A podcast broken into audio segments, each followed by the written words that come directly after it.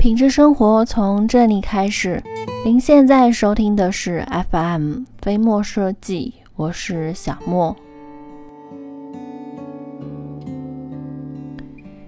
其实冬天和别的季节最大的区别就在于气温比较低，空气比较干燥，其他的好像也没有什么了。那本期我们主要呢，就是从这两个方面来说一说冬天对装修的影响。马克思先生教育我们，事物都有两面性，有坏的一面，也有好的一面。但是这两面完全在于你怎么看待了。先说一说冬季装修的弊端，从水电开始说起。其实水电呢是最不受冬天影响的工程，而且又是装修最开始的阶段，所以有一些家庭会选择年前做完水电后停工，然后在第二年开春之后再做后面的装修工程。接着就到泥瓦工了，冬季瓷砖在铺装之前都是要经过泡水处理的。这样才能使水分达到饱和的状态，粘接的时候才不会由于瓷砖吸泥浆水而导致与水泥粘接不牢固，出现空鼓脱落的现象。因为冬天的天气太过干燥，所以呢也更容易出现这样的情况。关于木工，木材的热胀冷缩比较的明显。冬天要特别的留意，门缝不宜太小，以免夏天门发紧，不能开关自如。铺实木地板的时候，四周要留出两毫米左右的伸缩缝隙，否则会造成空鼓、悬空现象等等。在采暖的季节。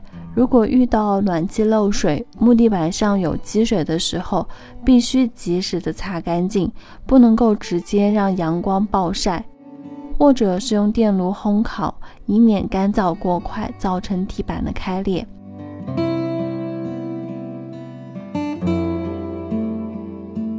最后说说油漆工吧，在涂油漆的时候，腻子是不可以刮得太厚的。干燥的室内环境会使腻子失水过快，容易造成空鼓开裂、墙面不平等等现象。而在油漆未干透之前就刷上涂料，墙体很容易出汗，甚至会有大面积的开裂现象，所以需要开窗透风。但油漆的施工温度是在五摄氏度以上的，关于这一点就很难去保证，所以在冬天的时候。装修公司一般是不会去施工的。除了上述说的这些，还有一点是关于工人的。对于大城市来说，装修工人大多数是非本地的居民，春节是要回家过年的，而春运的票又实在难买，所以一般会提前回老家。所以说，临近春节还是不要去开工了。不仅工人难找，就算是急着赶工的话，质量也是很难保证的。